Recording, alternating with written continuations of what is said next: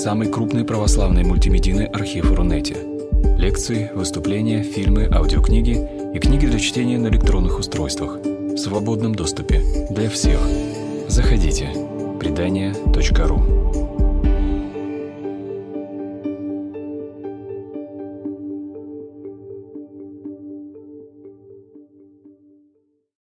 Сегодняшнюю нашу встречу э, в рамках лектория про бездомность, который проводится в рамках проекта «Дом друзей на улице», победителя конкурса президента Российской Федерации на развитие гражданского общества. Сегодня у нас шестая лекция из этого цикла на тему «Бездомный человек на рынке труда».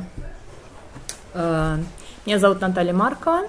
Я координатор движения «Друзья на улице» в рамках э, некоммерческой организации друзья общины Стологиди. У нас сегодня в гостях Лариса Анатольевна Непочатых, заместитель директора Центра занятости населения города Москвы, которую я благодарю очень сильно за то, что она нашла время и возможность прийти к нам в нерабочее время, чтобы быть здесь с нами.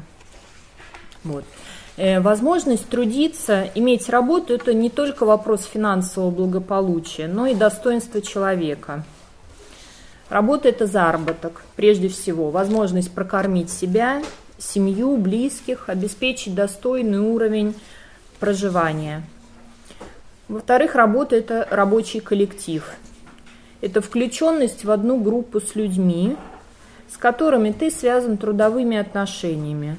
Отношения с коллегами иногда превращаются в, работ... э, в дружеские, а иногда и в семейные связи. Ну, не будем углубляться, потому что иногда и вне семьи.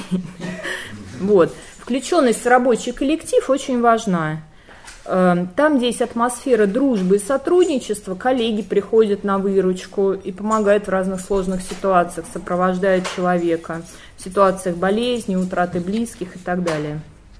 Работа – это символ реализации твоих возможностей, способностей, умений – Работа неразрывно связана с измерением успеха и неуспеха в жизни. Если ты работаешь на хорошей должности, сделал карьеру, значит, ты чего-то добился. Если ты вечно не занятый, в постоянном поиске, нигде не можешь задержаться дольше нескольких месяцев, это, скажем так, в этом есть такой запах неудачи.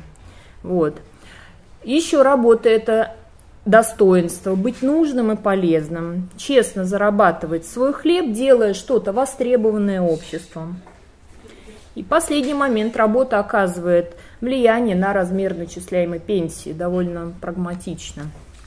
Итак, работа предстает довольно важным, а иногда кажется ключевым момент, элементом нашего, скажем так, устройства в жизни – Порой она даже заключает в себе смысл жизни человека. Не случайно люди часто отождествляют жизнь с работой, а работу с жизнью.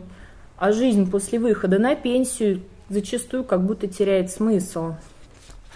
Понятно, что вряд ли кто здесь присутствующих э, сомневался в важности труда для человека. Но мы специально все эти моменты проговорили, чтобы посмотреть, какие аспекты они приобретают – для человека, у которого нет жилья или у которого нет штампа регистрации по месту жительства.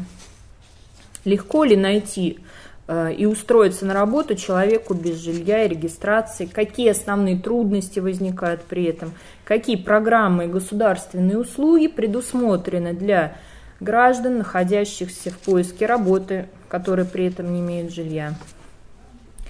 Эм, давайте посмотрим вот на этого гипотетического человека, да, который в Москве находится без жилья или регистрации. Эм, если стараться смотреть объективно и, скажем так, сильно упрощая картину, можно сказать, что э, проблемы у такого человека вырастают либо из «не хочу», либо из «не могу». Вот э, «не могу» довольно обширная во-первых, его материальные ресурсы, как правило, истощены. Если были какие-то накопления, они очень быстро улетучиваются, потому что не иметь дома – это довольно дорогое удовольствие.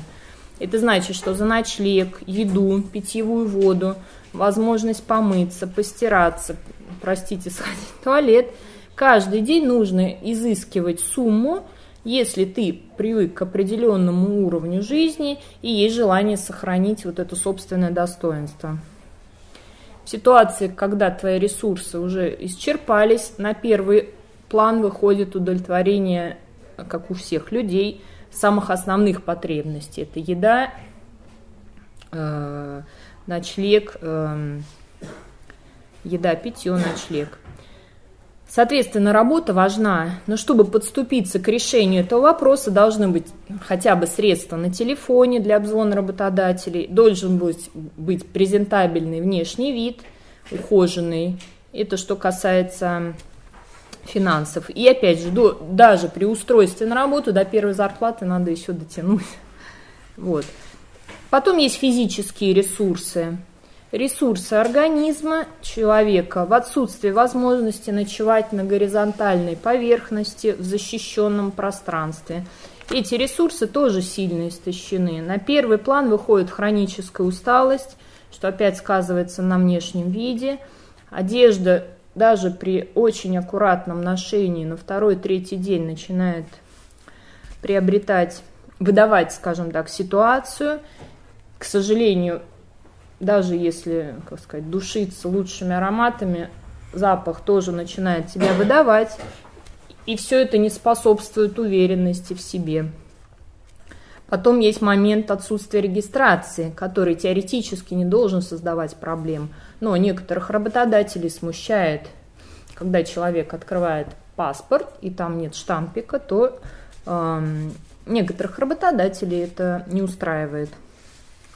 Отсутствие жилья э, тоже является один, одним из составляющих вот этого «не могу». Почему? То есть есть, как правило, желание скрыть этот момент, э, а это не так легко. Завязался разговор с коллегами, а где ты живешь? Или хочешь, я тебя подброшу до дома? Или, например, есть желание пригласить, один человек пригласил к себе в гости, ты ему должен ответить ответным приглашением. То есть такие все эти вопросы ставят человека в неудобное положение. Он как будто бы всегда должен что-то скрывать, что тоже создает э, сложные отношения. Есть момент, который на грани между не могу и не хочу. Это утрата э, трудовых или профессиональных навыков. Это очень важный момент. Это э, те, кто пробовали когда-то уйти из офиса в работу фрилансером, зная, что после полгода работы в свободном режиме вернуться в офис очень сложно, очень сложно. Поэтому э, утрачивается привычка работать по времени, от и до, вовремя приходить на работу, сидеть э, по часам, э, иметь график. Или профессиональные навыки тоже могут утрачиваться э, со временем. Есть еще такой момент, как умение соблюдать субординацию и строить рабочие отношения. Это больше всего касается э, выпускников детских домов, ребята, которые так или иначе потеряли жилье, но которые не росли в, э, скажем так, в естественной семейной атмосфере и не э, плохо чувствуют границы, не умеют строить рабочие отношения, не умеют презентовать себя работодателем в качестве соискателя. И есть еще один момент, который, можно сказать, несоответствие уровня человека конъюнктуре рынка труда. Что это означает? Скажем так, рынок труда очень быстро меняется. Вот. Э, э, найти работу сейчас э, в России, в Москве, скажем так, стабильную работу, хорошую работу довольно сложно для любого человека.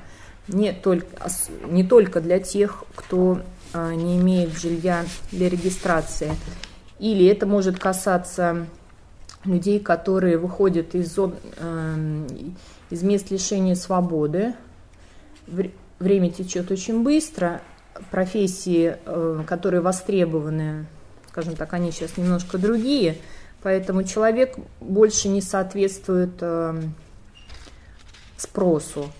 Или может быть еще такое, что наоборот у человека э, чересчур хорошее образование, два образования, или он суперпрофессионал, но из-за отсутствия жилья или штампа регистрации все, что ему, можно сказать, светит, это черная работа, э, нелегальный заработок. И тогда человек, э, принципе, даже имеет право э, не хочет себя слишком принижать, потому что профессионал его уровня достоин лучшего. Вот. И дальше есть моменты из серии «не хочу».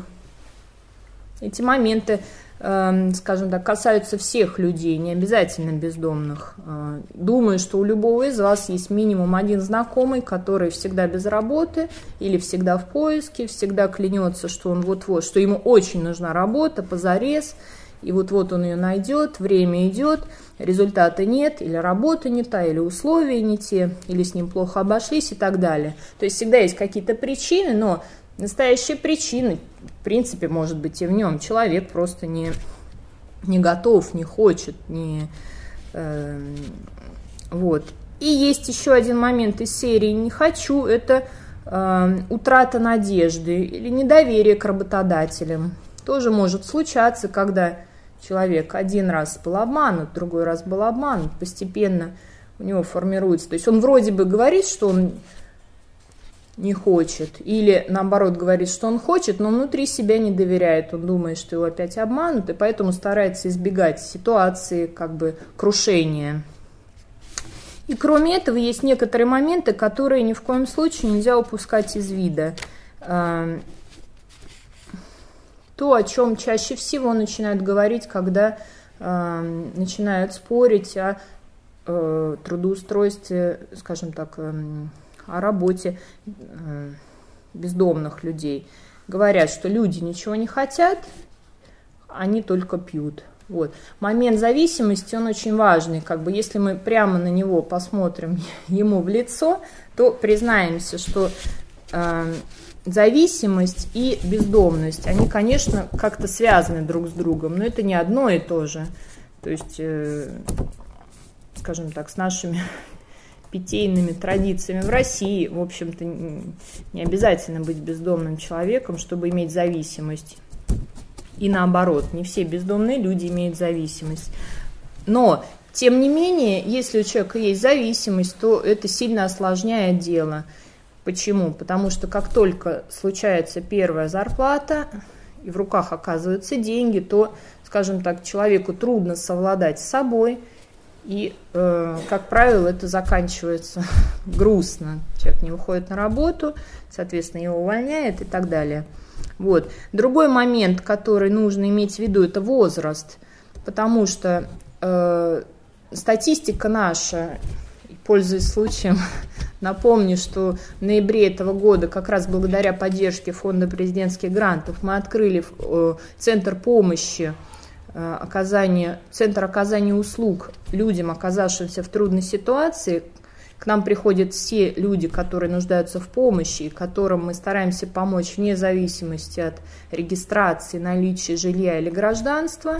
Так вот, наша статистика говорит, что больше половины людей – это люди, которым за 45, и чуть меньше половины это люди, которые уже, скажем так, приближаются к 60. Вот э, если иметь в виду эту картину, то, скажем так, э, тут не надо гадать на кофейной гуще, чтобы понять, что их шансы устроиться или найти стабильную, хорошую работу будут довольно низкие, потому что опять же, э, не знаю, может быть, Лариса Антоновна меня поправит, но рынок труда сейчас очень такой, скажем так, требовательный, потому что недавние кризисы заставили работодателей очень, как сказать, э, внимательно относиться к подбору персонала. Потом и последний момент э, очень важный, что если мы говорим о Москве, то внутренняя статистика организаций, которые работают с людьми бездомными, потому что официальной статистики, скажем так, не, мы не располагаем. Внутренняя статистика говорит о том, что 75%, 73-75% а, процентов людей, которые оказались в Москве в ситуации без жилья или не имеют регистрации, это люди, которые приехали из других регионов России. Это внутренние трудовые мигранты. Тут я хочу поделиться с вами цифрами. Как раз э, вчера буквально вот Евгений Гунтмахер, который э, доктор экономических наук и один из экспертов группы «Европейский диалог», делал, э, комментировал э, президентский указ о э, снижении уровня бедности в России вдвое до 2024 года. Как раз цифры говорят о том, что вот по итогам 2017 года 13% россиян э, имели доходы ниже черты прожиточного минимума. Понятно, что это как э, температура средняя по больнице, потому что мы все знаем, что зарплаты в Москве, в Санкт-Петербурге, в других крупных городах, они существенно выше.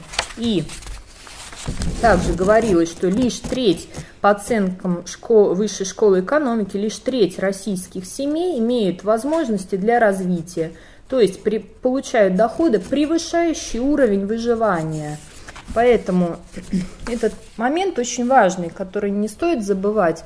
Э, людей, которых мы здесь, э, скажем так, видим в образе клиента, организаций, которые помогают бездомным людям, это зачастую совсем не бездомные люди, это обычные люди, которые в своем регионе не находят возможностей и достойной работы, чтобы прокормить себя, свою семью, чтобы обеспечить своим детям достойное будущее.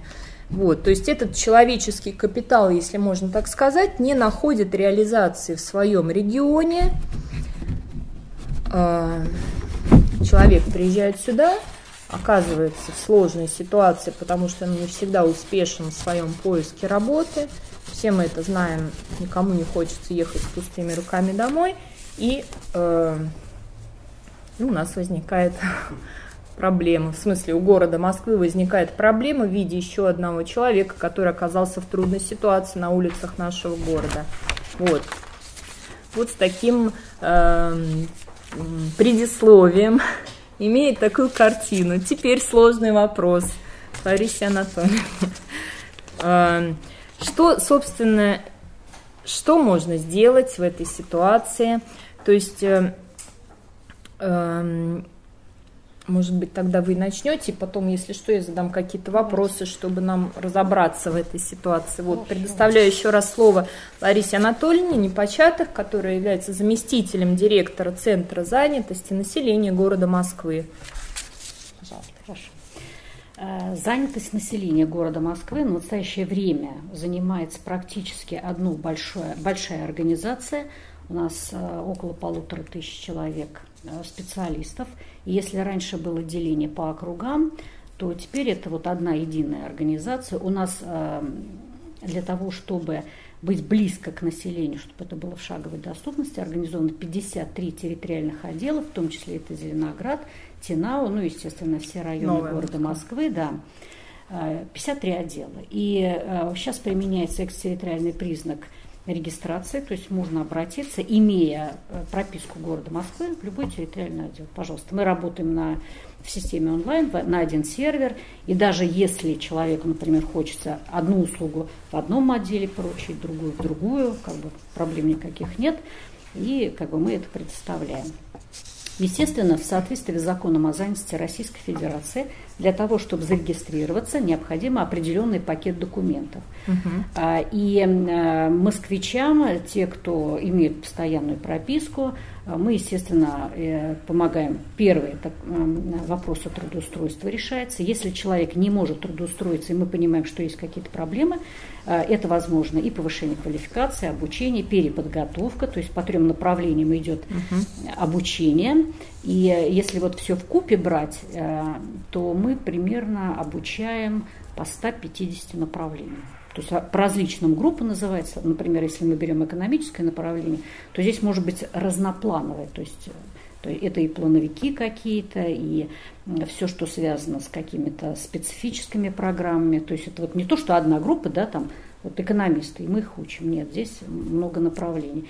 И э, разное количество часов обучения, это может быть 72, просто немножко так напомнить, о чем раньше речь была, например, по какой-то проблеме, или, например, там до больше 300 э, часов, э, то, что связано с несколькими месяцами, они каждый день обучаются, э, естественно, после этого экзамена получают, ну, скажем так, нормальное свидетельство, да, или об окончании какого-то учебного заведения, но мы не даем ни средний какой-то образование, ни среднее специальное, ни высшее. Мы просто учим на другую, например, профессию, если она рабочая, и э, занимаемся переподготовкой уже специалистов, которые имеют ну, какое-то основ, основное образование, среднее специальное, например, или высшее. А если человек, например, имеет образование, но не может адаптироваться на рынке труда, это мы тоже представляем услуги по социальной адаптации. Она может быть индивидуальной, это один раз, а может быть скажем так, на несколько дней затянут, потому что некоторые люди при всей там, даже имея несколько образований, не могут представиться, не могут написать резюме, угу. и мы их учим вплоть до того, как одеваться, как краситься женщинам, а, что нужно говорить, а что не нужно говорить. То есть вот мы даже такие тренинги делаем, когда снимаем как вот они представляются, как занимаются uh-huh. с работодателем, на какие-то вопросы отвечают, а потом говорим, тут ошибка, здесь ошибка, здесь надо немножко скорректировать свое там, поведение как-то помягче, наоборот, порегче. Э, кто-то, например, очень мягко говорит, боится и прям видно, а кто-то, наоборот, э, очень ну, агрессивно наступающий. Поэтому, да, здесь надо посмотреть, что человек делает. А, если мы говорим а, вообще о службе занятости города Москвы, то в настоящее время, понимая, что все развивается, мы видим, какой уровень, например, а, в оформлении документов ФФЦ, да, какие-то вещи, вот мне в том числе например, нравятся. То есть прийти mm-hmm. быстро что-то взять без проблем, и не только, например, там в своем районе, да, можно где угодно зайти. И в любом случае они там работают довольно-таки рано утром, вечер, суббота, воскресенье. Естественно, служба занятости немножко поменя... менялась, при том, что законы а, вот по занятости, основной закон Российской Федерации, он, наверное, ну, наверное, сейчас единственный остался с 91 -го года. И по сути, такой вот, ну, он практически не менялся. Да, есть там изменения, э, э, мы сначала одно делаем, потом другое, как бы на приеме, но все равно, по сути, он не менялся. Обещают с 1 января 2019 года внести изменения в закон. Ну, в общем, как бы мы ждем, когда все-таки так ну, кардинально поменяют, потому что нам не очень нравится, и мы заявляем власти, что мы не совсем а, ну, можем в глаза безработным гражданам смотреть, когда федеральное пособие составляет в месяц 4900 рублей, уже очень-очень давно, конечно, на эти деньги практически прожить невозможно.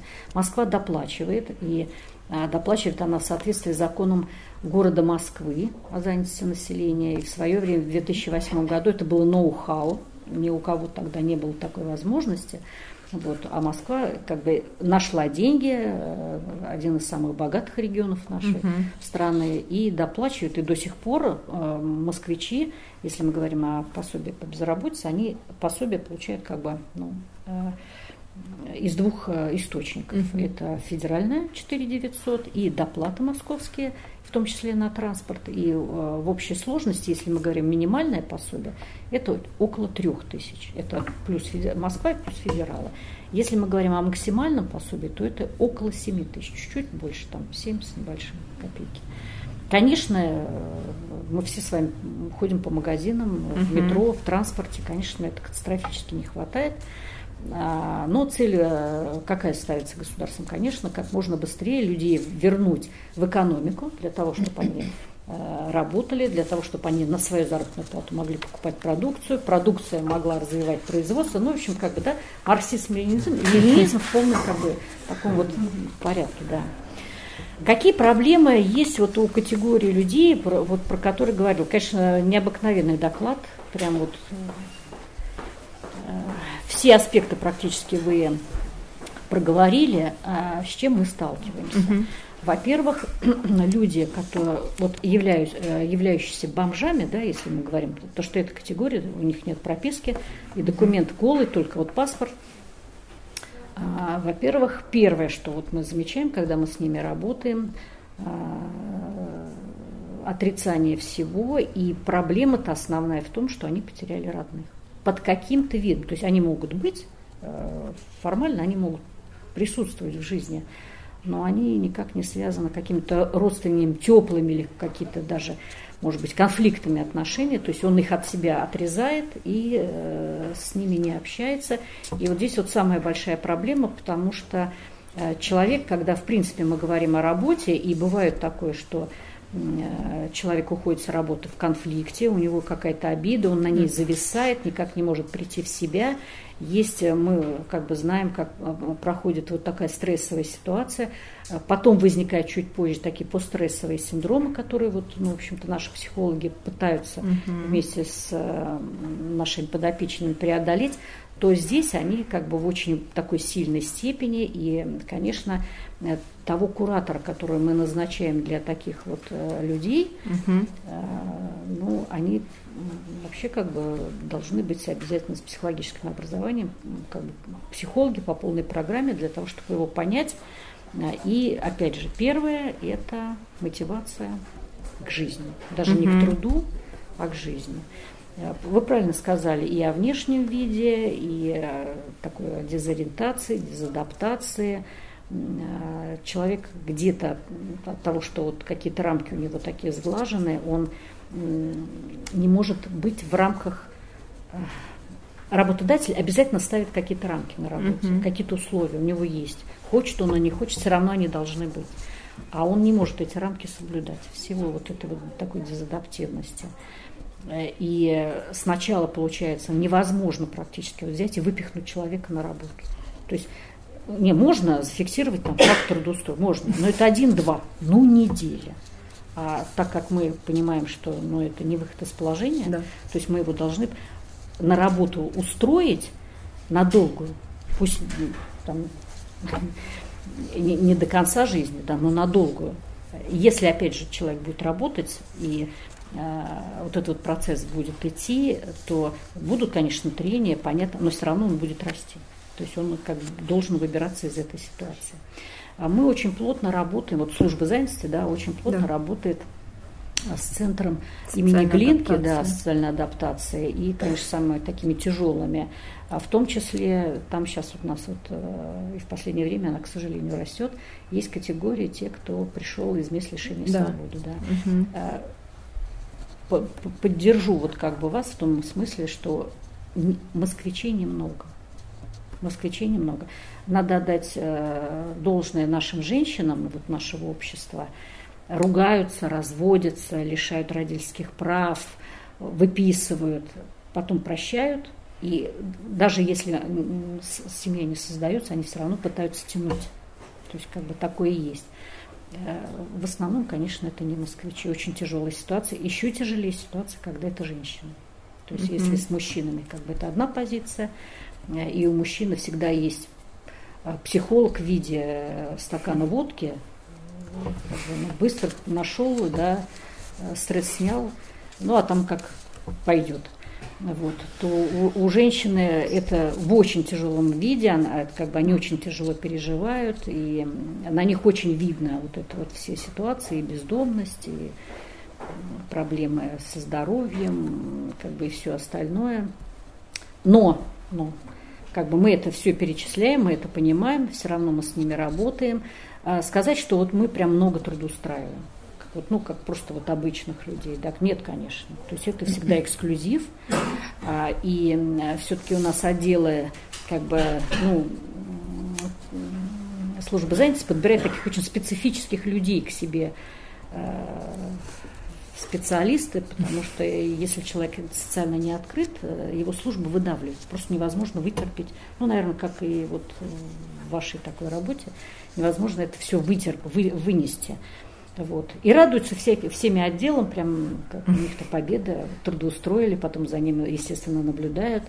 И просто хочу а, как бы отметить, что у нас вот внедрена такая система кураторства для всех, абсолютно для всех. То есть у нас человек приходит, мы сразу закрепляем куратора, и человек может и позвонить, и там смс написать, и в электронной почте, и через наш портал обратиться к своему куратору, чтобы он его проконсультировал, что-то подсказал, может быть, перенаправил.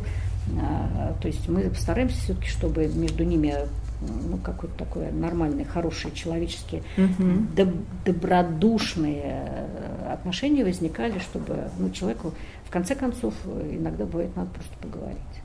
Такое да. тоже бывает, и выслушать, какие проблемы. Вот. Э, что хочу сказать. Эм, вот это вот вопрос э, по работе с таким контингентом у нас еще возникает. В последнее время мы тоже много работаем с таким направлением, как наркомания. Угу. Потому что, ну, если э, человек, вот, например, в том же центре Глинка, он понимает все, он может быть там с чем-то не согласен, но он понимает. То есть он, вот, он про себя может рассказать, э, себя даже в категорию какую-то занести, и мы все прекрасно понимаем, то э, те люди, которые связаны вот с наркоманией, они даже этого сделать не могут, то есть они по-другому себя ощущают. И еще страшнее, когда мы занимаемся с родителями наркоманов. То есть дети наркоманы, а родители настолько все сопереживают, э, как а, ну, мы все люди, и что созависимость, да? Да, то есть они угу. теряются и практически тоже вынуждены от того, что у них уже сил нету, а сердце все равно болит, они закрываются от общества, от жизни. И как бы вот мы пытаемся все-таки их как-то тоже мотивировать. Очень тяжелая ситуация. Угу. И бывают случаи, когда из-за безысходности люди ну, какие-то решения принимают э, не связанные с жизнью и уходят в бомжи. То есть вот мы как бы тоже связаны, ну как бы вот пытаемся это хоть как-то помочь и решить. Но, конечно, это не только вот силами службы занятости и специалистами. Здесь и социальные работники, какие-то общественные организации, и некоммерческие организации, то есть как бы всем миром. Но направление тяжелейшее, тяжелейшее, но я думаю, что если мы хотя бы даже сейчас его озвучиваем и с вами говорим на эту тему, это уже для нашего общества как бы большая перспектива того, что мы идем в правильном направлении. Спасибо вам большое. Ой, я очень благодарна Ларисе Анатольевне за то, что это такой э, откровенный, теплый, открытый, скажем так, рассказ. Вот, за то, что она подняла некоторые вопросы и, в частности, дала мне повод, чтобы обратиться ко всей широкой публике и, и, увы, к вам, Лариса Анатольевна, наша большая просьба, э, пользуясь случаем, эм, давайте эту аббревиатуру «бомж», которая не имеет никакого смысла без хотя бы слова «человек» или «лицо» в начале, давайте мы ее как-то все дружно, всем миром похороним, потому что, к сожалению, как сказать, уверена, что вы это без какой-либо задней мысли говорили, но, к сожалению, это аббревиатура, которая э, кроме того, что она давно устарела, она несет такой отрицательный смысл, так, коннотации, которые, э, скажем так, связаны обычно бывают тоже с презрением, с, с негативом. Вот, поэтому мы э, всегда очень просим всех, и особенно наших дорогих друзей и людей, которые нам очень симпатичны,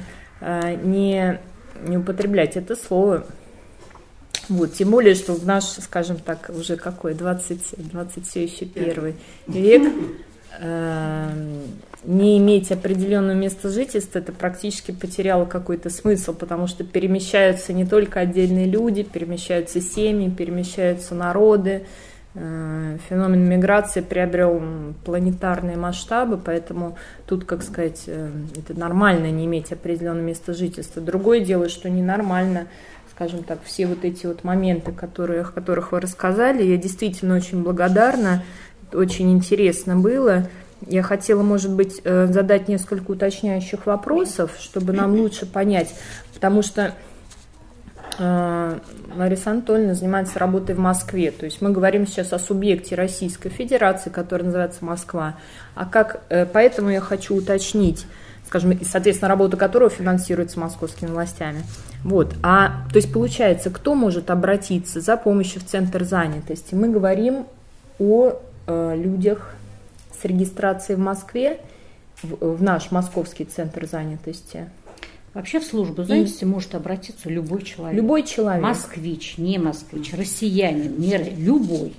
Для Абсолютно этого любой. Он должен иметь документ какой-то для Ну, хоть какой-нибудь. Даже если он не будет иметь документ, даже, ну, может быть такое, бывает угу. такое, что э, люди в булочную идут, да. «Ну, что это здесь такое стоит, дай-ка загляну. Э, имеет право абсолютно, угу. и в любом случае мы расскажем, что мы, кто мы, зачем мы, как. И у нас есть э, возможность тут же представить, прямо вот э, в холле, в основном, угу. как бы это бывает, есть специальные такие информаты, информаты, как хотите их называйте, где можно, ну, просто тыкая пальцем в сенсор, посмотреть вообще, что Какие есть на рынке труда. Вообще, а, есть ли или нет. Может быть, бывает так, что вот они приходят и Э, мы спрашиваем, а что вы хотите? Вот вы ищете работу, согласна, что вы хотите? А он не может э, правильно назвать. Поэтому, естественно, есть какие-то наводящие вопросы. Уж если совсем какой-то тяжело общаться, то обязательно как бы это встреча с психологом, но угу. сразу говорю, есть психологи, а есть психиатры. Разница. Да, то есть понятно. те ставят диагнозы, эти нет. А, а, мы работаем с абсолютно как бы нормальными, здоровыми людьми, а, и мы просто немножко по-другому трактуем или изменяем вид вопроса, ну, чтобы был другой ответ. То есть на одно и то же мероприятие, факт или еще что-то надо посмотреть просто другими глазами. И это человеку вот как бы дано. Угу. И он сразу ориентируется, и он немножко как бы начинает ну, свои требования изменять. Угу. И в основном они, знаете, когда начинают меняться, когда, например, мы начинаем процесс подбора работы. И он как-то все-таки человек определяется все-таки, что мы, то есть мы ищем по конкре- конкретно какой-то специальности или направлению. Когда человек начинает ходить к работодателю, угу. примерно на первый раз ни у кого никак, ну, не получается. Вот я работаю в службе 20 лет. Ну, 20, я как раз хотела да, спросить. Э, в моей истории, ну, наверное, ну, человек 5 вот прям пришли и прям трудоустроились. Ну, это вот сказка. То есть э, это нереально. Он, когда выходит с первого э, собеседования с э, работодателя, с кем бы он в это время не встречался, с председателем отдела кадров, конкретно с тем человеком, там мастер, бригадир или как-то он по-другому называется, кто непосредственно с ним будет работать, или с генеральным директором. Он выходит и начинает по дороге домой перечислять, вот это неправильно сказал, а вот это зачем вообще рот раскрыл, а здесь зачем спросил. То есть у него начинает отщелкиваться, и он понимает, что где-то в чем-то он не прав, поэтому его не взяли. Когда второй, третий, а раз на пятый приходит, он уже знает, как себя вести, он по-другому себя держит, он где-то более уверен, он понимает, что нужно говорить, что не нужно. То есть вот этот опыт, он просто необыкновенный. Если человек очень долго работает и вот никуда не переходит, для него тоже а, вот это вот слом, например, шоковое. предприятие, да, шоковое, именно угу. шоковое состояние, э, и ему очень сложно себя предлагать, он не может себя продать. Что мы делаем, да, когда мы себя продаем? Причем мы должны так прорекламировать этот товар себя любимого, чтобы тебя взяли, тобой заинтересовались. Очень много очень честных людей, в кавычках. Почему? Потому что, например, спрашивают, да, а вот это можешь? А он знает, что это, но не пробовал. И нач... Нет, не могу. Ну как же не можешь? Вот там работал, здесь. Ну да, знаю. То есть э, есть недооценка, а есть наоборот угу. слишком высокая, ну как бы переоценка своя. И поэтому вот для того, чтобы вот или он приобретает опыт, а самый продуктивный опыт это когда больно больно, он тут же делает выводы, и для, если мотивация высокая, тут же идет и как бы уже исправляет. Или работа с психологом. И здесь вот для, вот мы говорим о нашей... Как раз хотела спросить, да, в чем заключается? Вот заключается в том, вот в этом поддержки. опыте. Угу. В этом опыте, что нужно говорить, что не нужно говорить, как себя представлять, и э, мотивация, а зачем это надо? Вот, вот его взяли, а что будет потом, а дальше? чтобы он ну, э, не, не было каких-то слишком радужных, высоких, да, И не было провальных каких-то таких вещей, когда он переживает, потому что обязательно здесь будет эйфория, когда все нравится, и он нравится, и ему нравится, и все хорошо. Через какое-то время, месяца через два, примерно с половиной три, наступает э, такое привыкание, провал, такой, что а вот это не нравится, и вот это не нравится, а кому-то дали больше или там не, не там, где он, а ему кажется лучше. То есть идет сравнение, потом все выравнивается. Более-менее как бы все хорошо, и человек уже не стоит э, в напряжении, то есть он уже понимает, э, какие-то, для него уже через три месяца начинают какие-то привычные вещи действовать. А человек, он как бы ну, старается, чтобы вот э, какие-то вещи шли, ну, как бы по... Чтобы он не думал. Вот он идет на работу, да, чтобы ботинки его туда вот вели, чтобы он не думал, где, на каком этапе он там поворачивает где какая остановка, то есть вот это вот привыкание и облегчение. Mm-hmm. То есть для него какие-то вещи становятся привычными. Вот э, те люди, о которых мы с вами говорим, вот это вот такой тяжелый да, контингент, они вот выбиты, они забывают это, понимаете? А им вот надо немножко напомнить, что вот здесь вот будут небольшие проблемы, но мы их переживем. Ничего страшного в этом нет как бы поэтапно, поэтапно их сопровождать. И кураторы, когда все-таки мы человека трудоустраиваем, мы их первое время сопровождаем. Сейчас э, мы думаем, что выйдет э, такое, планируется, мы проект э, как бы видели. Это касается э, людей с, огранич... с ограничением Возможно. по здоровью. Да. Угу. И сейчас вот выходит проект по сопровождению после трудоустройства. Угу. То есть мы человека разными путями, способами доводим до трудоустройства и потом его сопровождаем. В таких тяжелых случаях, когда, например, предположим, колясочник, еще с какими-то ментальными там расстройствами. А, то есть даже стоит такая задача сопровождения и адаптация не человека, человек это в обязательном порядке, а коллектива mm. и работодателя для работы mm-hmm. вот, ну, с такими вот людьми по ограничению. Э, чем вот наши э, с вами граждане, о которых мы говорим, ну, отличаются. Ну, наверное, тем, что, может быть, вот у них прям таких ограничений именно по здоровью нет. Но проблемы моральные и вот такие психофизические, они все равно тоже есть. То есть они, да, не называются так, но они сродни вот этим как бы проблемам. И, конечно, их надо сопровождать. И, опять же, проблемы не трудоустроить, а добиться постоянного трудоустройства, чтобы он вот остался на работе.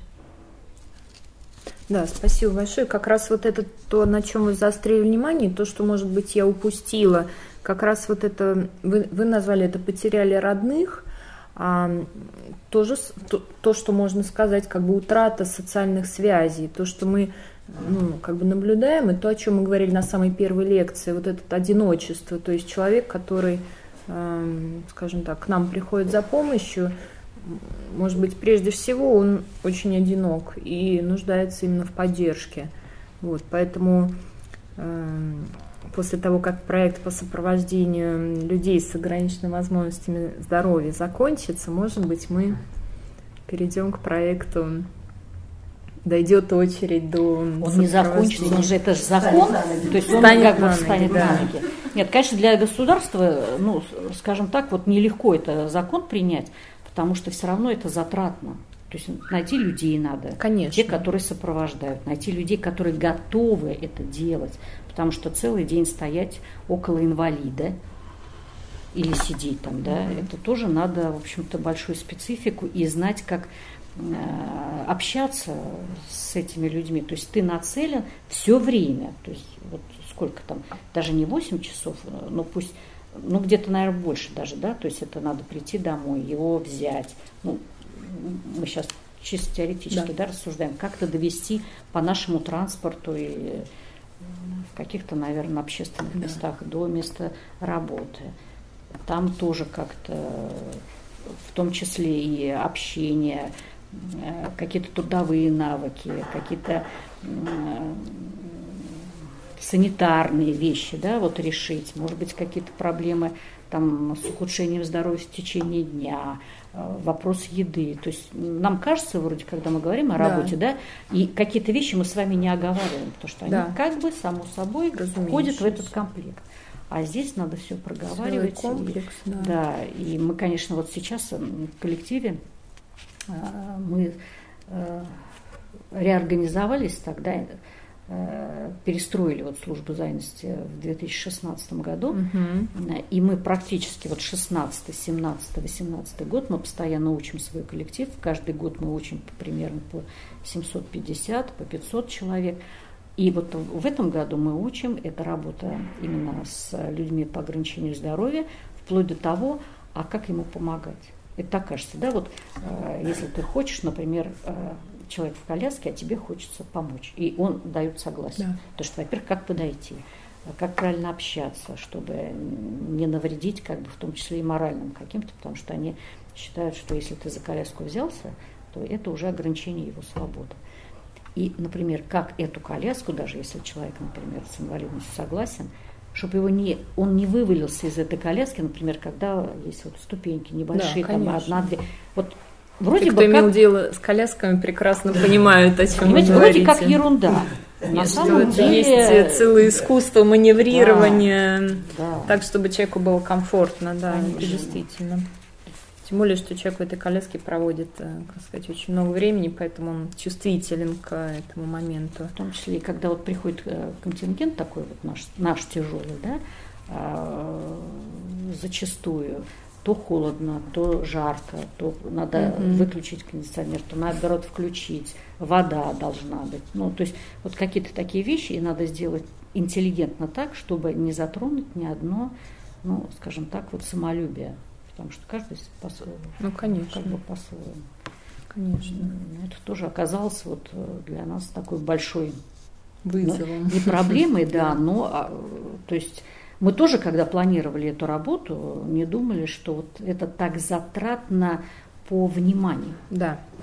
Я не про деньги, да, а да. Вот по вниманию, и что оказывается, что даже наших сотрудников, которые как бы нацелены на это, и тоже, опять же, мы подбираем, мы не просто берем на работу, а тестируем, смотрим, и опять же, не все люди у нас могут это выдержать, э, что даже они ну, не совсем понимают, как себя вести. Угу.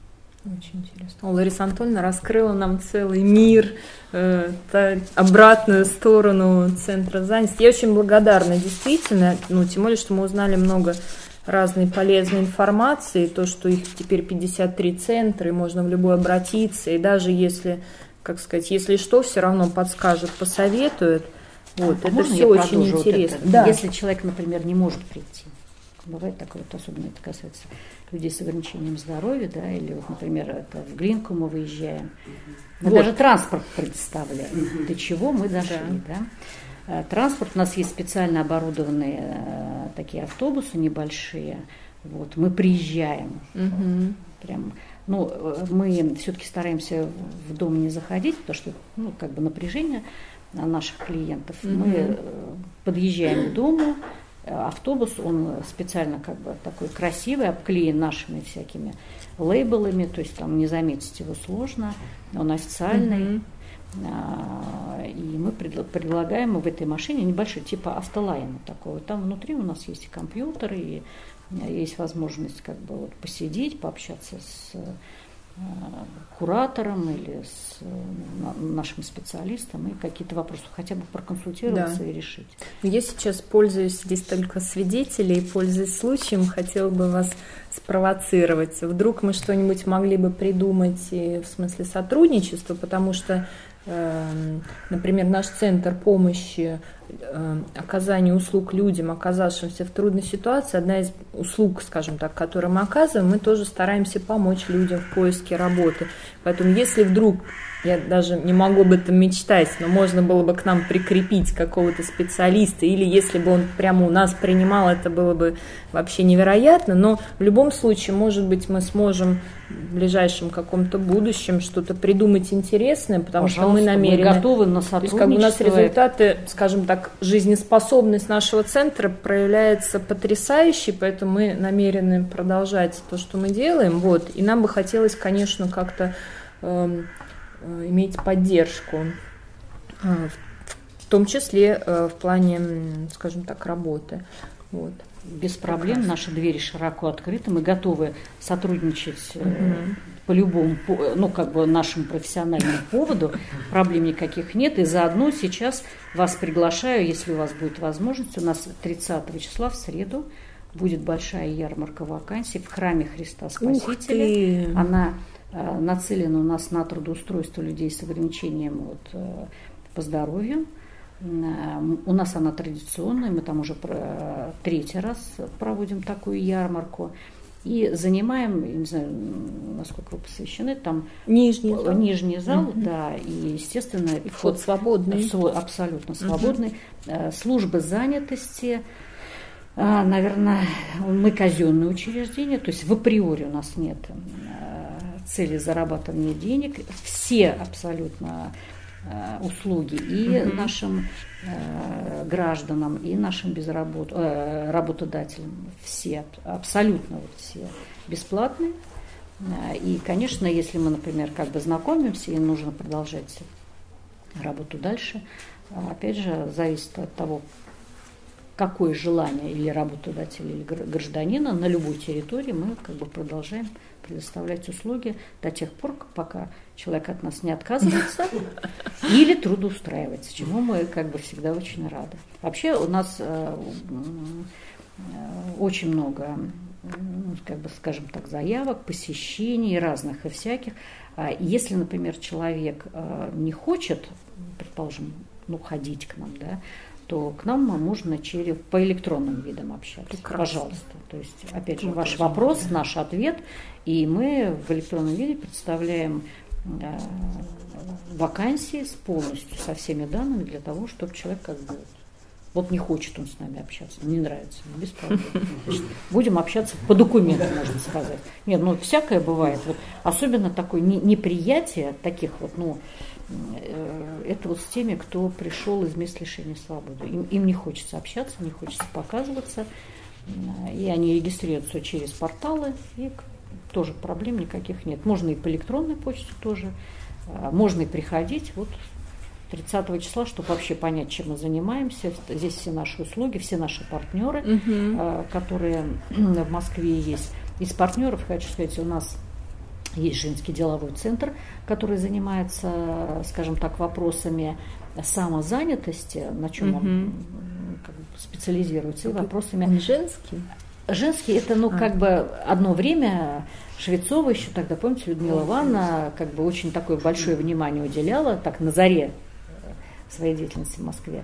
Вот, и было как бы организован этот женский деловой центр. Вы не знаете, что только женщины занимаются нет, самозанятостью? Нет, нет, нет, нет, конечно, абсолютно э, все категории, молодежь и э, пенсионного возраста туда могут обращаться. Э, чем он как бы для нас интересен, угу. вот, для центра занятости, они специализируются на гибких, временных вот таких работах. То есть, например, для мам, для наших молодых и не очень молодых, э, дистанционная какая-то работа, гибкий график. Вот они вот такой, э, ну, подбирать, и в, э, у них есть э, учебная лицензионная деятельность, uh-huh. и они как бы тоже обучают. Если у нас вот граждане, э, к ним не очень удобно ехать, они прям на МКАДе у нас находятся, если все-таки они туда попадают, это навечно. То есть а, они оттуда под любым предлогом, нет, нет, но обязательно, даже уже когда там и все курсы, и все они сделали, и, собственно, дело завели, и уже как бы там развиваются, все равно не, не туда приезжают, потому что там коллектив просто потрясающий. Вот. Это как бы один такой подведомственная организация. Есть э, у вас вот здесь вот э, на Щепкина 38 находится Центр занятости молодежи. А, молодежь до которого возраста? Ну, молодежь мы считаем как до бы 30, до 30, но это опять же ничего не, как бы не ограничивает, потому что чуть вот выше 30 уже дети пошли, уже вроде как можно рассуждать о, о этих услугах. Тоже очень интересный вид такой. Они предоставляют тоже государственные услуги, и основной это подбор работы именно для молодежи, Э, и для Есть такие временные работы, например, для детей. 14, от 14 до 18 лет есть специальная программа занятости, и она финансируется городом Москвы. Есть специальные программы и это, что это за программа? Это трудоустройство на временные работы для, например, студентов. Угу. Для выпускников следующая категория. Вот. Ну, естественно, речь идет о постоянных работах. И в связи с тем, что все-таки они такие креативные, и служба как бы отдала им лучших наших специалистов для того, чтобы работать с, ну, как бы с такой категорией. Э, здесь подбираются, и работодатели идут навстречу таких очень известных фирм, в том числе и все, что связано с IT-технологиями. Mm-hmm. Там более просто как бы ну, быстрее получить этих работников и работнику быстрее трудоустроиться, потому что ну, эм, в этом центре э, они не не идет процесс эм, постановки на учет в качестве безработного гражданина, mm-hmm. получения пособия. То есть речь идет только о трудоустройстве. Иногда может быть повышение квалификации, какие-то тренинги, такое развитие самосознания, но опять же все это э, в рамках такого государственного, они такие очень креативные, mm-hmm. громкие, молодые, э, мы тоже им как бы радуемся и да, смотрим на них. У нас, естественно, более такой, хотя все абсолютно категории, и детки приходят, и даже до 14 лет иногда приходят. Мы работаем и с комиссией по делам несовершеннолетних, естественно, тут то речь идет о трудоустройстве, и о трудоустройстве вообще в семье, то есть и мама, и папа, и бабушка, там как бы все бывает. А, мы более плотно работаем с какими-то такими а, московскими властями, потому что э, здесь речь идет и об общественных работах, э, речь идет о специальных работах для людей, испытывающих трудности при mm-hmm. трудоустройстве. А кто туда относится? Это как раз люди с ограничением здоровья, это предпенсионный э, возраст, когда вы знаете, что где-то после 40 уже как бы работодатель ну, специфично может смотреть. Да. Это речь идет о наших мамочках, те, у кого есть ребенок ну, даже если один, а бывают многодетные, есть родители, которые воспитывают детей-инвалидов, mm-hmm. есть дети-сироты. То есть мы тоже к ним как бы относимся как к э, такой определенной категории, а, потому что их практически все время надо тоже сопровождать. Да. Вот. И здесь мы очень плотно работаем с соцзащитой, mm-hmm. потому что иногда бывает так, что мы будем ребенка, потом его заставляем идти на работу, потом с работы его ищем ночь, утро начинается с, как бы заново. Но это специфика, угу. потом э, детки вырастают, как бы все нормально становится. Вот. И основная цель подобрать все-таки работодателей. И не просто подобрать, а именно, чтобы у нас были рабочие места, куда можно людей трудоустроить, и чтобы работодатели... Не было таких конфликтных ситуаций, когда люди работают, а потом оказывается, что вообще это непонятно, какой работодатель не, э, не выплачивает заработную плату. Угу. И бывают какие-то там выстроенные системы, пирамиды, все равно они как бы еще все ну, присутствуют э, для того, чтобы вот э, хотя бы людям за отработанное время как бы они получали заработную плату. Конечно, у нас э, есть и юристы, которые могут проконсультировать и работодателей, и наших граждан, которые к нам обращаются, mm-hmm. и проконсультировать именно по трудовому законодательству, связанному с трудоустройством, с закрытием вопросов трудоустройства.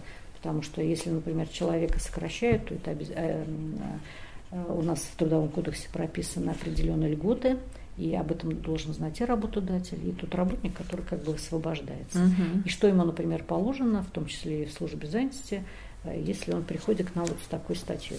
Но еще раз хочу подчеркнуть, к нам может обращаться абсолютно любой гражданин, э, может обращаться устно, может обращаться в электронном виде, как бы проблем никаких нет, имея на руках документы, не имея на э, документы, по любой статье, абсолютно по любой статье, ну, в любом случае мы его проконсультируем, скажем, что ему обязательно вот как бы вот такие вот вещи э, как бы ну, нужны. И э, то, что связано будет его с настоящим и с будущим, что как может это повлиять, то, что он будет, например, стоять у нас на учете, то, что будет получать пособие, uh-huh. что для него выгодно, что не выгодно, что будет потом. вообще даже дальнейшие его перспективы. Здорово. Мне кажется, что в 2016 году службу занятости очень удачно перестроили, во-первых. Во-вторых, нам повезло со спикером. Спасибо. Я перед тем, как завершить нашу встречу, с большим удовольствием хотела попросить Светлану Елкину сюда к нам прийти. Это коллега из э, православного народного движения Курский вокзал «Бездомные дети». Они уже много лет занимаются помощью тоже людям, оказавшимся в трудной ситуации, и в том числе э, большое внимание имеют к вопросу трудоустройства людей, и постоянно они занимаются поиском вакансий, и очень любезно рассылают тоже всем остальным коллегам эти вакансии. И я хотела просто попросить Светлану сделать mm-hmm. какой-то комментарий, может быть, короткое размышление, э, скажем так, которое добавит э, к нашей сегодняшней теме что-то новое. Ну, возможности НКО не такие широкие, как вот у государственных центров, потому что у нас в основном в нашем движении участвуют волонтеры, которые работают э, основную часть вот, и свободное время только посвящают э, бездомным. Ну вот, несмотря на это, мы работаем с 2009 года, наработали определенный опыт э, и можем поделиться им. Значит, ну, во-первых, э, вот у нас очень такое распространение получило вовлечение бездомных э, в общественную деятельность, благотворительную в том числе. То есть мы э, привлекаем их к помощи нашему движению, там разгрузки, погрузки гуманитарной помощи. Даже вот вместе с ними ездили с, со службой «Старость в радость» в дома престарелых, потом направляли их в монастырь, ну, в разные монастыри, где они работали. Один э, молодой человек у нас даже ездил с группой реставра реставрировать храмы. То есть они вот росписи на стене там а особым образом реставрировали, и ему очень нравилось. То есть он в коллективе жил, работал. Значит, вот э, что, какие особенности трудоустройства? Ну, мы, как обычно, привыкли считать, что если бездомный, то его нужно устраивать на самый вот низкий, там, копать, там, сажать э, какие-то погрузочные работы, да. Но на самом деле каждый человек имеет склонность к какому-то определенному виду деятельности, и вот э, нужно обязательно это учитывать, потому что вот мы как по опыту, у нас один помощник, который на складе, он, значит, очень в связи с тем, что вот особ, к особым навыкам бездомных а, значит, включает в себя умение быстро сходиться с людьми, то есть очень э, его помощь ценна нам, так как он работник склада по выдаче одежды, то есть он может определить человеку, какая ему одежда нужна, то есть или если он там обманывает, он сразу как бы просекает и ну, вот бездомные сами уже как бы видят, что не проведешь его. И поэтому потом у нас был бездомный, который любил общаться с животными. Вот он даже брал там, покупал кроликов и стоял возле зоопарка, чтобы сфотографироваться, там, погладить кролика, там, брали денежку. Ну вот э, тоже как бы его посадить, чтобы он копал там что-то, он вот, ну, сорвется там в первый же месяц, да. Потом, а, если бездомные, они находятся на улице, вынуждены часто вот перемещаться там к пунктам там, питания, где получить одежду, они хорошо знают Москву. Поэтому мы их привлекаем а, значит, курьерским обязанностям. Они там при, привозят, отвозят, на, наши какие-то поручения мелкие выполняют. И поэтому как-то вот это повышает их самооценку. Ну, естественно, небольшие денежки мы из пожертвованных им приплачиваем, то есть они это делают не бесплатно. Потом у нас один был молодой человек, у него семья жила в Германии, и он по каким-то причинам не захотел уехать. И остался, по сути дела, бездомным. Вот. И тоже у него были склонности к компьютерной технике, то есть он а, умел на ней работать, знал компьютеры. Поэтому он нам искал в интернете вакансии и, соответственно, предоставлял. Даже вот приходил ремонтировать компьютеры к некоторым нашим сотрудникам. Поэтому вот нужно эти особые навыки учитывать, а не отправлять всех там копать или сажать. Вот. Эм, и, естественно, вот большой, большое значение имеет такой элемент наставничества. Да, то есть не да, да, кураторство, потому что человек, который длительный период был социально исключенным, он, ему требуется поддержка. Даже вот в элементарных каких-то вещах, там даже помощь, там постоянно как бы созваниваемся. У каждого нашего волонтера есть по два-три а, подопечных, которые вот постоянно ведутся. И вот принято считать, что сколько человек находился в состоянии бездомности, столько же времени требуется выхода для из бездомности. Поэтому если он 7 лет был на улице, то это как бы за один месяц он оттуда не выберется. То есть как минимум вот по 5 лет а происходит это долговременный процесс. Это даже не год, не два, а вот по 5 лет ведем бездомных, там налаживаем связи с родственниками, кто-то уезжает домой. Вот. И даже вот у нас один подопечный, значит, тоже участвовал во всех наших мероприятиях, но потом ему вдруг а, Значит, такая мысль пришла, что я вот не хочу работать на дядю. И вот он стал ее так вот высказывать, эту мысль, и даже вот отказываться от помощи нам, если вот мы его просили помочь, ну, не хочу работать на дядю, и требовал каких-то для себя особых условий. И чем же это закончилось? Значит, он попал э, в квартиру, тоже вот к таким же собутыльником, то есть у него была еще зависимость алкогольная. Они подрались, там нанесли друг другу тяжкие телесные повреждения, и он попал в тюрьму. То есть ему грозит до 7 лет. И вот даже вот, э, как вы правильно выразились, через боль он теперь уже как бы отсидев срок, он уже вернется и вспомнит вот свои слова, как он говорил, что не хочу работать на дядю, может быть, поведет себя по-другому. И вот он даже такой высказывает мысль, что вот тяжело нормальному человеку находиться в тюрьме. То есть он себя вот раньше отождествлял с таким тюремным сообществом.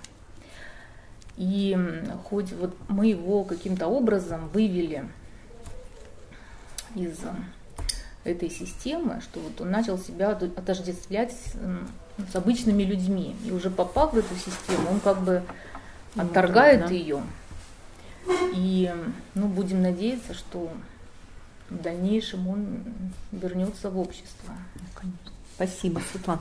Я думаю, что сегодняшние гости очень скажем так, точно подметили, что, скажем так, как выразилась Лариса Анатольевна и тоже Светлана, что это всегда эксклюзив, действительно. То есть это не, ну это не просто, да, но с другой стороны, что делать? Надо, нельзя терять надежду, во-первых, а во-вторых, к сожалению, я должна повторить, что, скажем так, одним из эм, одной из очень серьезных и больных проблем является скажем так, отсутствие рабочих мест в регионах э, достаточного, скажем так, с зарплатными ожиданиями, которыми, которые позволили бы людям прожить нормально, по-человечески, вырастить своих детей, потому что, э, скажем так, люди, которые к нам обращаются, например, в наш центр помощи из других регионов, рассказывают э, о том, как живут люди там на местах и Эм, к сожалению, эта картина, ну, скажем так, довольно часто бывает депрессивной, поэтому думаю, что, как сказать, нельзя терять надежду, что мы все-таки идем к светлому будущему, что, что нужно поднимать регион, нужно формировать рабочие места и таким образом, скажем так, эм, И таким образом люди будут оставаться там, где они живут, чтобы жизнь в их городе была лучше, более, скажем так, чтобы семьи не распадались, как это, к сожалению, часто бывает, когда один человек начинает уезжать куда-то на заработки, и дальше последствия непредсказуемы. Вот, поэтому мы на этой ноте не будем терять надежду, э, попробуем каждый на своем месте делать то, что можем. Вот, спасибо большое всем. Не знаю, есть ли вопросы, но э, думаю, что у нас, наверное, уже не осталось на это времени. Э, в смысле, есть ли вопросы в, в онлайне. Или если есть вопросы у присутствующих здесь, не знаю. Вот. Можно спросить у представителя центра занятости, если а, работник, а, если работодатель берет работника без регистрации, то есть накладывают ли на него какие-то санкции, что вот он не имеет права или штрафуют? Нет, надо просто понять работодателя, когда он э, человека берет, конечно, как бы это удобно, и в нашем понимании это норма, э, такое общее ну, как бы в сознании наших людей, в сообществе, что э, есть место жительства, и уж, ну, в крайнем случае, да, а, то есть мы по месту жительства можем обратиться, если вдруг там с человеком что-то случается, а здесь он не может за, ни за что зацепиться. Э, если как бы вы хоть как-то вот мы можем понять работодателя, во-первых, работодатель обязан за определенный труд, за объем платить заработную плату. Это связано и с налогами, и с пенсионным фондом, mm-hmm. и с ФСС, и там совсем, совсем, остальным. А, и э, сейчас, естественно, налоговая обращает внимание на уровень заработной платы. Если э, некоторые организации, например, занижают. Под, занижают, да, и мы тоже об этом прекрасно понимаем, то они обращают на это внимание. И э, насколько вот работодатель будет заинтересован как бы именно в таких людях. Понимаете, что вот он сегодня какой-то объем дал и даже деньги заплатил, а человек не приходит на работу. И мы с вами прекрасно понимаем, что э, э, вот люди с, без определенного места жительства, они ну, могут. То есть, да, не делают это вот не сто процентов, но в принципе мы понимаем, что они могут сорваться. И он как бы не обеспечен вот на завтра. То есть ему же, правильно, тоже хочется нанять работника, ему все равно какого. Чтобы от и до э, работа была выполнена, чтобы он особо там не стоял, э, не смотрел, как э, там, наблюдатель, да, то есть они вот ему сдали, и он бы дальше-то пошел в развитие там своего организации, там, производства. Понимаете? А здесь получается вот это вот, во-первых, момент наставничества должен быть, он связан и с нами, то есть или с какой-то организацией, которую ему предоставил этот человек, или с какой-то государственной э, организацией, которая тоже спрашивает с него какие-то вопросы, мы все равно решаем. Э, ну, у большинства работодателей возникает вопрос, а зачем? Что я буду так напрягаться, когда можно как бы совсем другой контингент взять, и там от, от забора до рассвета и как бы без ограничений.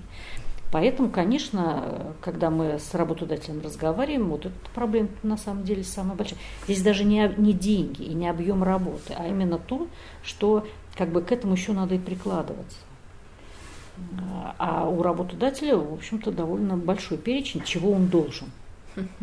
Поэтому не все работодатели на это согласны. Мы это с вами прекрасно понимаем. И это как бы тоже, ну, понимаете, это мы же, с одной стороны, мы с вами граждане, а с другой стороны, мы где-то э, работодатели. Мы же тоже себе где-то когда-то нанимаем. То есть мы идем э, в, в торговые какие-то точки, мы там для себя что какие-то услуги нам представляют, там, в конце концов, там, переезд на дачу. Там, вот, тоже такси, да, вот мы сейчас выйдем, темно, и мы там или голосуем, или по Яндексу вызываем. То есть мы, мы все равно вот как бы вот в этих э, крутимся. И сказать, что да, сто процентов работодатель согласны, да нет, конечно. Ну нет, конечно же. Потому что даже с, де, с денежными какими-то вот отношениями наш э, человек, то есть те, тот, который, да, вот, ну он специфи, он крайне специфичен. И потом мы, э, опять же, если это работает бригада, то обязательно будут драки. Ну разве нет? Ну, ну будут. То есть Там нужен наставник, который следил, э, все это как бы приводил в порядок, следил за дисциплиной, э, э, от начала до конца, следил за объемом работы, следил за какими-то денежными такими. То есть проблем много. Ну, как бы мы это прекрасно понимаем. Психологических проблем очень много. Человека невозможно в первый день там, а, или после места лишения свободы, да, он освободился на следующий день. Ему деньги нужны, мы это тоже прекрасно понимаем. Но работать он не может. То есть вот, э, Многим это сложно, это правда. Сложно, понимаете, и для того, чтобы вот его, а, мы говорим о работе, то есть вот на эту работу, то есть его много этапов пройти и мотивировать надо. И действительно, я согласна, ему надо подобрать такую работу, может быть, даже не э, сложную какую-то, но такую, которая ему будет пользоваться. То есть вот эта вот мотивация, она не в одних только деньгах э, да, состоит, а она во многих очень Конечно. позициях. Если мы, например, э, как бы опять же докажем, и человек он понимает, но он должен принять еще, что, например, после этого, вот, да, он может, он должен отработать примерно столько-то месяцев, сделать какой-то такой вот объем работы, получить столько-то денег для того, чтобы поехать, например, в Германию. Ну, я, я как пример привожу сейчас. Да? То есть вот один раз он, может быть, не захочет, потом задумываться начинает, потом цепляться. Да? И мы можем вот на этом где-то сыграть и как бы немножко-немножко вперед продвигаться. Да. То есть вот э, работа наставника, она заключается вот не в какой-то глобальной да, цели, да, она есть, а вот в мелочах, вот в маленьких, в маленьких. И угу. а, мы, когда детей с вами воспитываем, в школе, наверное, да, всем говорят, один раз наказал, семь раз погладь. Сейчас тут недавно психолог мне сказал, уже 12, может быть, я согласна. Ну, хотя бы не меньше, да? А получается, такие люди, вот, да, те, кто пришел а, из зоны, те, кто вот, их только наказывают, их бьют, бьют, бьют в кавычках. Я не про то, что, да, да хотя э, жизнь-то разная, насколько бывает, да, они видят взгляды на себе. Даже вот они, когда приходят, да, нормально, вот, например, заниматься с психологами, понимаете, а, ну, они же все чувствуют, как вот это вот движение плечом, неприятие какое-то. А от этого, от всего, вот как бы, вот от шелухиты надо избавляться. И в то же время их как-то адаптировать, чтобы они тоже нормально ну, могли справиться в этой ситуации, как бы вот ну, идти, перешагнуть. Первый этап, конечно, очень болезнь. Да. Но это надо понимать и принимать, и в то же время тем, кто работает с, с ними, правильно? Да. И они в это время, получается так еще, бывают такие случаи, когда а, с ними работают а, наши сотрудники, не обязательно службы занятости, а все, кто вот, да, и а, в соцзащите, вот, в, каких-то ваших организациях. И иногда в силу каких-то домашних обстоятельств, в конце концов, да, вышел из транспорта, а ему тут ногу отдавили. И вот этот первый момент, может быть, ну, что-то сказать. Они все воспринимают на себя. То есть они не могут абстрагироваться, понять, что и вам тоже больно иногда будет. Больно-то им, понимаете, а вы вроде как в приложении к ним. Вот, вот это вот момент где-то как-то иждивенчество. То есть уж взялся за меня, будь добр, работай. Да. Ну, вот эта вот работа, она сложная. Я просто хочу сказать, ваше общество, они... Ну, я сразу пришла как подвиг. Понимаете, вот я считаю, что это человеческий подвиг, когда без денег вы нацелены на такую, дай Бог вам всем здоровья, огромного, богатырского, чтобы вытяжили до конца этот путь светлый. Спасибо. Но думаю, что то есть мне вообще хотелось всех нас призвать к подвигу, потому что невозможно больше делить общество, в частности, на людей с ограниченным, но с неограниченным, на людей бездомных и на домашних, потому что то, что мы убеждаемся вновь и вновь, что хорошо в том обществе, где самый слабый, беззащитный, старый, безработный, бездомный, где вот человек, который лишен чего-то или, э, скажем так, находится в трудной ситуации, там, где последний человек защищен, там любой чувствует себя уверенно и надежно. Поэтому наше вот призвание к подвигу – это построить такое общество. И мне кажется, это было бы очень здорово. Я с огромной благодарностью вот, э, говорю спасибо Ларисе Антоновне, Светлане, которая пришла к нам в гости, все, кто нас терпеливо слушали. Увидимся на следующей встрече нашего лектория. Спасибо всем большое. Вам спасибо. Лекция проведена и записана по заказу православного мультимедийного портала «Предание.ру». Лекции, выступления, фильмы, аудиокниги и книги для чтения на электронных устройствах в свободном доступе для всех. Заходите. Предание.ру